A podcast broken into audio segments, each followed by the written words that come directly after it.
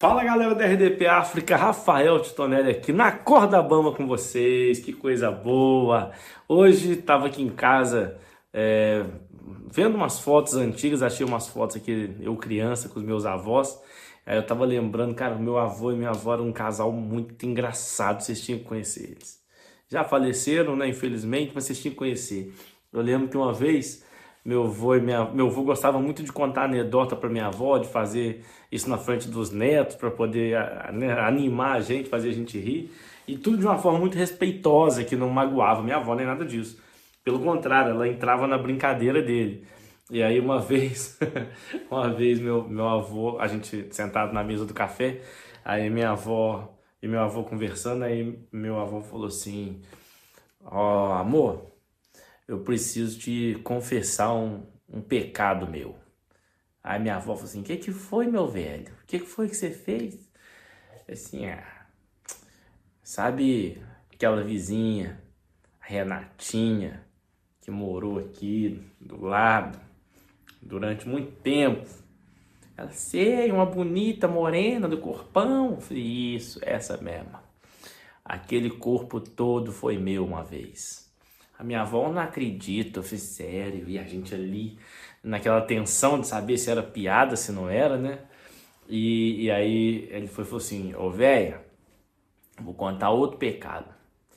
Sabe, sabe aquela sua amiga de quando a gente ainda namorava, quando a gente era novinho, nós dois?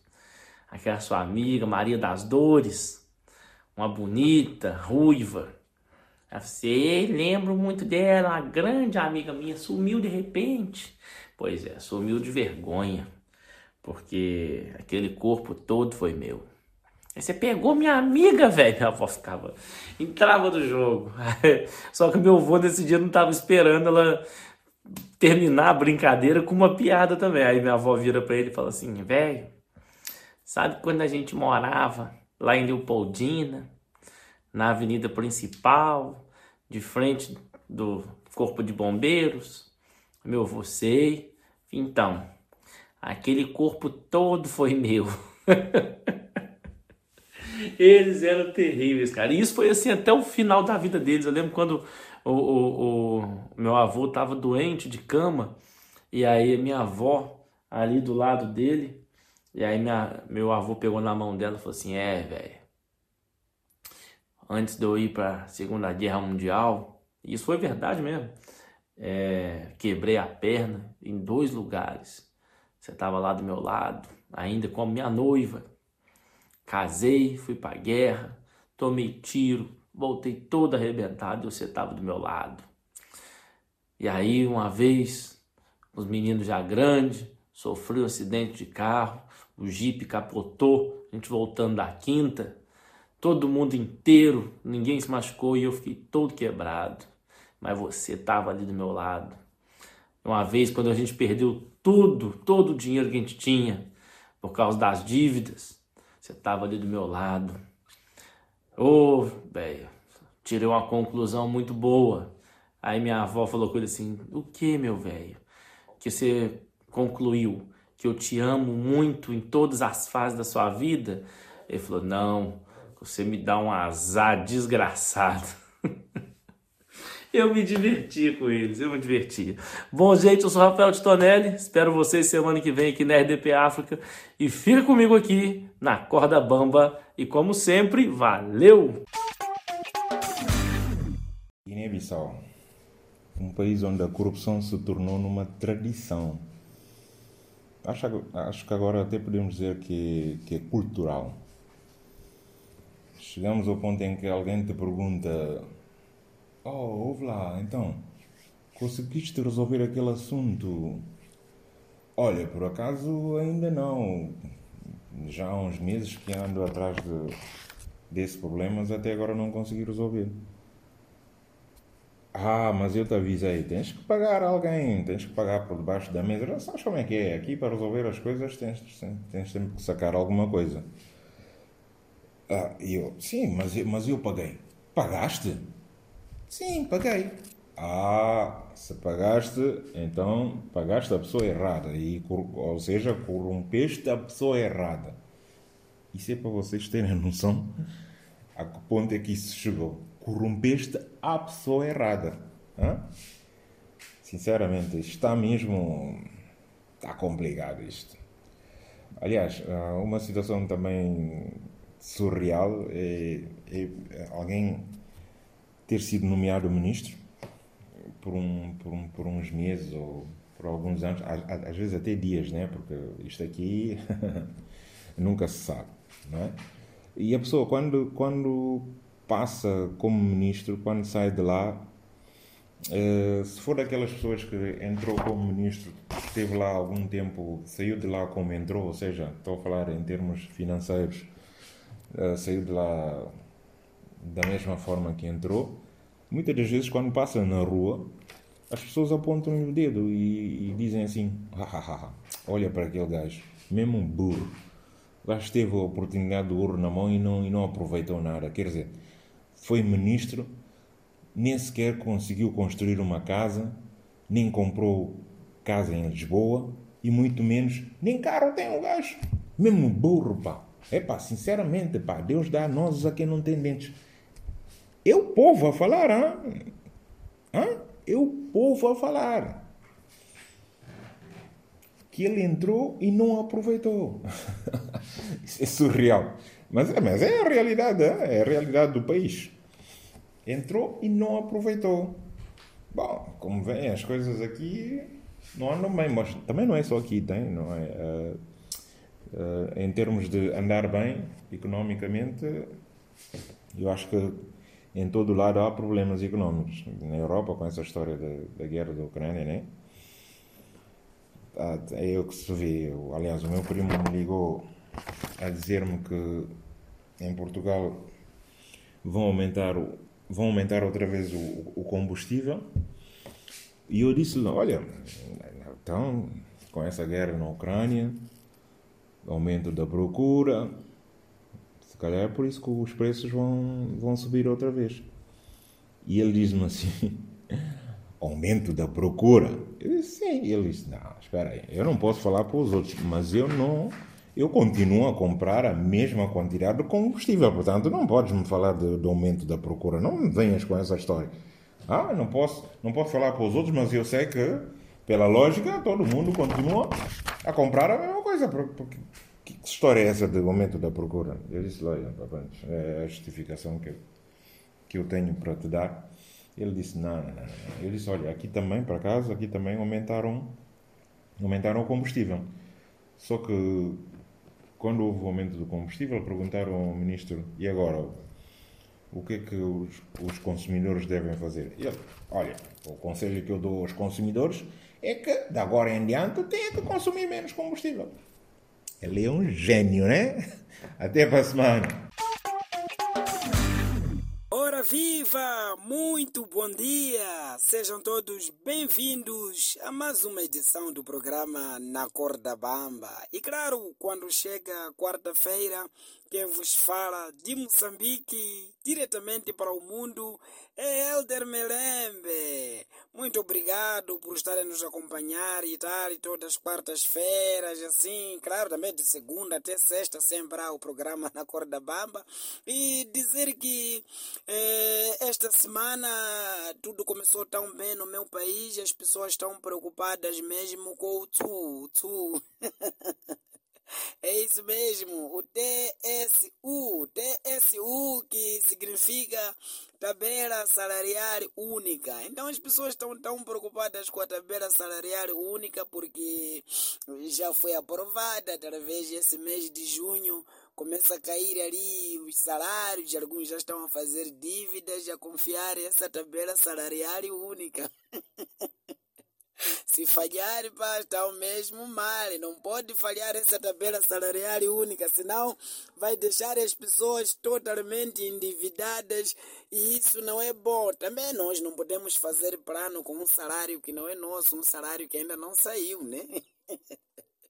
Olha, esta semana eu até nem vinha falar do Tsu, mas esta semana eu venho falar que todo ser humano vale alguma coisa. Todo ser humano é válido na sociedade. Todo ser humano, rico, pobre, escuro, azul amarelo, dependendo da cor, dependendo da religião, dependendo da bandeira que ele carrega, todo ser humano vale alguma coisa. Por que, que eu digo isso? Havia um jovem que sofreu um acidente, portanto ele perdeu um braço inteiro, perdeu todo o braço e tal, e ele foi vivendo triste, toda a vida dele era muito triste, ele sempre reclamava que ele já não serve para nada, ele não vale nada, é um inválido, não, mas nós aconselhávamos, não, você é uma pessoa ainda, tens que ter karma, não sei o quê. Então um belo dia ele já estava cansado com a vida, decide se suicidar, portanto ele queria se matar. Então ele subiu para um prédio mais alto daqui da cidade onde estamos aqui, na cidade de Chimoio e em Moçambique, mesmo província de Manica, foi para o prédio mais alto, que é o prédio Manuel Nunes. Então ele subiu o prédio todo, foi até lá no terraço, lá mesmo em cima no terraço. Então ele decide a partir do terraço, prontos, hoje é o meu fim. Hoje eu vou me suicidar porque eu não sirvo para essa sociedade, eu tenho apenas um braço, o que é que eu vou fazer com o braço? Só que no momento que ele está a tentar se lançar do prédio, então ele repara para baixo. E quando ele repara para baixo do prédio, lá na estrada, está um senhor sem os dois braços a dançar. Então ele parou, disse: Não, eu com um braço estou aqui a querer me suicidar. Lá embaixo está aquele senhor, não tem os dois braços, está todo feliz da vida a dançar. Não, antes de eu me suicidar, deixa eu descer e saber por que, que ele na verdade está contente enquanto não tem os dois braços e eu triste com um único braço. Então o homem desceu ali, chegou aí embaixo, então apanhou aquele outro senhor sem os dois braços ali a dançar, a dançar. Então, então ele perguntou: Olha, mano, olha, eu estou quase a me suicidar, não tenho um braço. Estava lá em cima e daí de cima eu te vi você já dançar enquanto você não tem nem os dois braços. Por que, que você está tão feliz assim? Então aquele senhor que tinha que não tinha os dois braços virou para ele com calma e disse: Olha, irmão, muito obrigado por ter chegado. Foi Deus que te mandou. Estou pedindo me coçar aqui nas costas. Estou mal, mal, mal, mal mesmo. Me coça aqui nas costas. Até pra semana! Olá, minha família! A.K.A. daqui fala para vocês, o Azemba, o fofoqueiro. Meus candengas, meus canucos, como é que vai aí então? Pronto, tá gostado na corda bamba? Não, não tem como vocês não gostarem, não é? Hoje, na verdade, vou falar mentiras da minha infância. Sim, porque também nós não vamos querer se tapar o sol pela peneira porque éramos felizes 100%, não. Também éramos mentirosos. Isso fui descobrindo durante o tempo que eu fui crescendo, atingindo já minha adolescência. Eu até, por exemplo, pensei que todas as mulheres, por exemplo, vinham do tambor. Sim, porque nós, por exemplo, na nossa infância, quem é você que vai pegar pato e meter dentro do tambor? Porque nós só sabíamos que se você meter pato dentro do tambor, o pato vai virar cobra. Foi assim que eu sempre pensei que as mulheres vinham do tambor. A outra mentira também que surgiam, que depois descobri que é mentira, já depois de eu ser mais velho, não é? Agora estou com já nos 30 e tal. Sim, nós na nossa infância, nós temíamos muito do caixão vazio.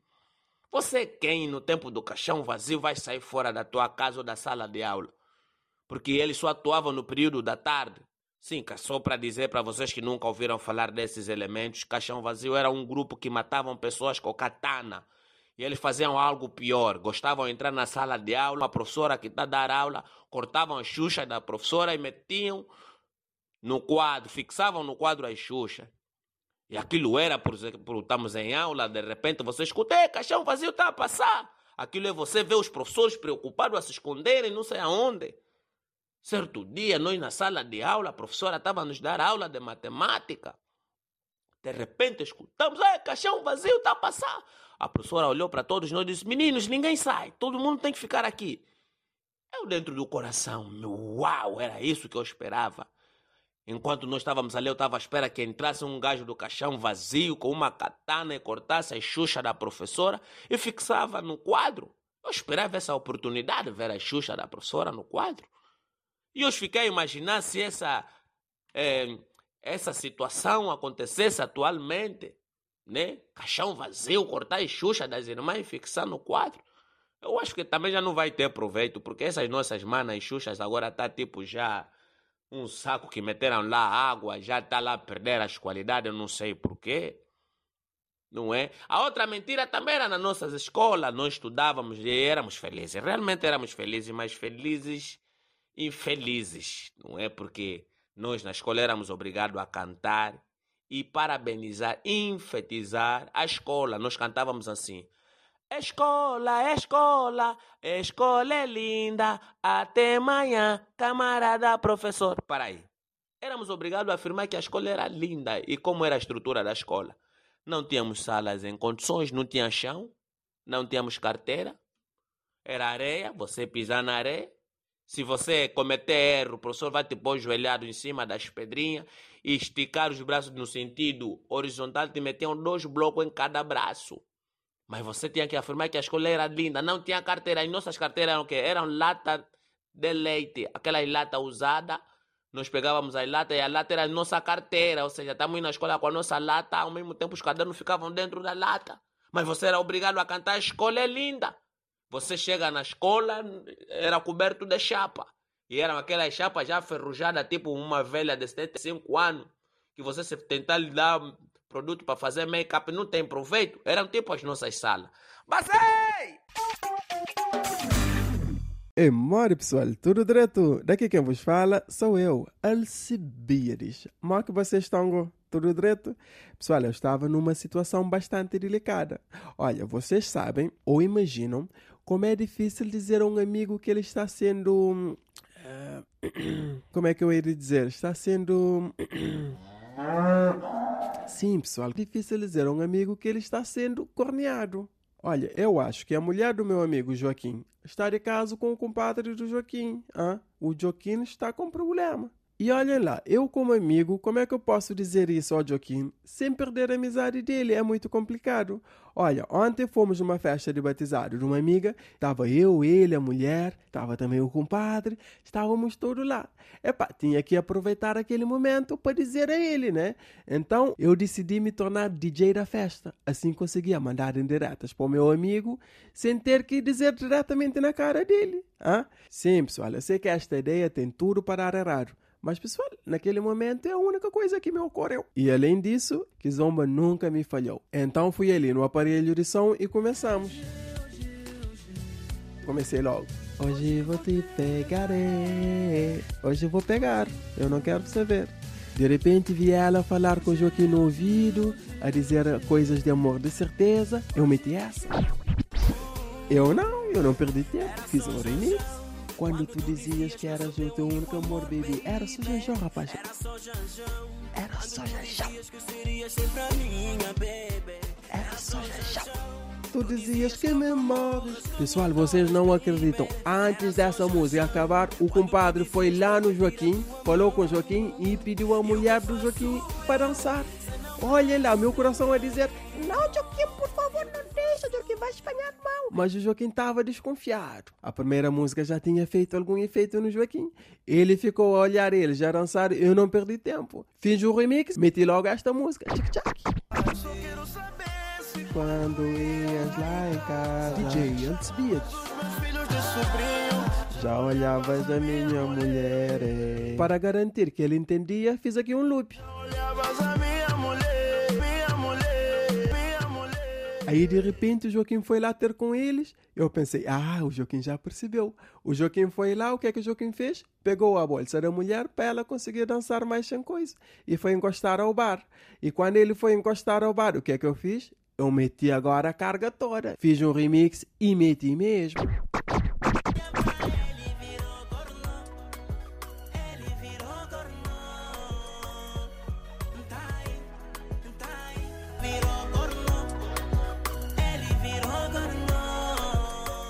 E então, quando esta música acabou, olhei para o Joaquim. O Joaquim estava com cara feia. Eu disse, agora resultou. A mulher foi falar com o Joaquim. O Joaquim disse que não quer falar com ela. E eu também não perdi o tempo.